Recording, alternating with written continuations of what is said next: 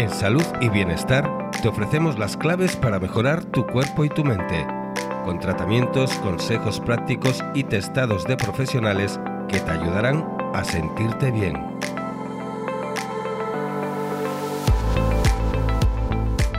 Bienvenidos a Salud y Bienestar. Nos acompaña el doctor Pablo Rosado, especialista en cirugía maxilofacial y cirugía plástica facial. Doctor Rosado, ¿cuál es la diferencia entre botos y ácido hialurónico? Pues eh, esto es una pregunta que formulan muy comúnmente los pacientes, puesto que normalmente sabemos que las dos sustancias se utilizan para mejorar el aspecto de las arrugas de la piel, pero realmente la, función que van a hacer es muy diferente. el, Botox, que es el nombre comercial de, uno de los nombres comerciales de la toxina botulínica, es una sustancia que lo que va a hacer es eh, relajar o paralizar determinados músculos concretos. No solamente lo utilizamos en estética, sino que también se utiliza, por ejemplo, para el bruxismo o incluso en problemas vesicales. Eh, en el caso que nos compete, que es la estética facial, eh, la indicación fundamental va a ser en el tratamiento de las arrugas del tercio superior, es decir, las arrugas de la frente y del entrecejo.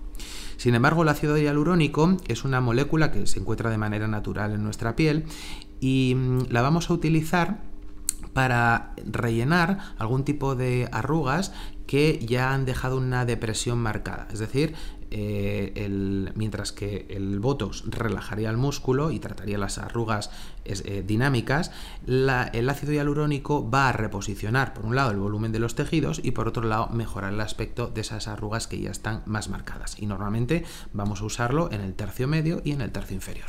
¿Cuáles son las indicaciones más concretamente? Bien, pues en el caso de la toxina, como decimos, eh, su indicación fundamental va a ser a nivel de las arrugas de la frente y del entrecejo, eh, aunque también existen otra serie de indicaciones que se denominan off-label. Eh, eso tienen que ser tratados con mucha prudencia, como puede ser, por ejemplo, el tratamiento del, del código de barras o el tratamiento de la sonrisa gingival. Por su parte, el ácido hialurónico es muy versátil y dependiendo de la concentración y del grado de reticulación que tenga, es decir, de cómo de, compactado, vamos a decir, esté, va a tener una duración mayor o una duración menor y podemos utilizarlo desde para rellenar el pómulo, para dar más proyección a determinadas áreas que se encuentren un poco retraídas de la cara o también, por ejemplo, para rellenar el labio.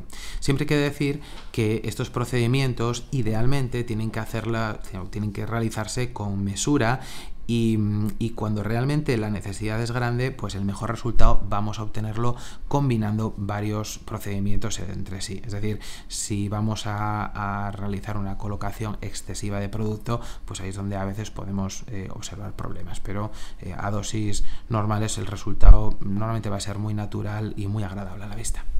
¿Son tratamientos duraderos o temporales?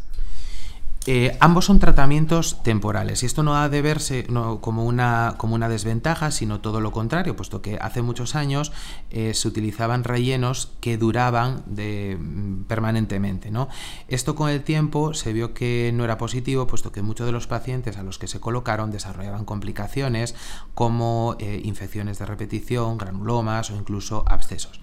Ya desde hace muchos años que prácticamente esos productos no se utilizan en nuestra práctica habitual, y se utilizan este tipo de productos que son reabsorbibles y que además tienen antídoto, de tal manera que en el caso del ácido hialurónico, si se formara eh, alguna pequeña bolita alguna complicación, tenemos una enzima que se llama hialuronidasa, eh, con la cual podemos disolverlo y minimizar el problema.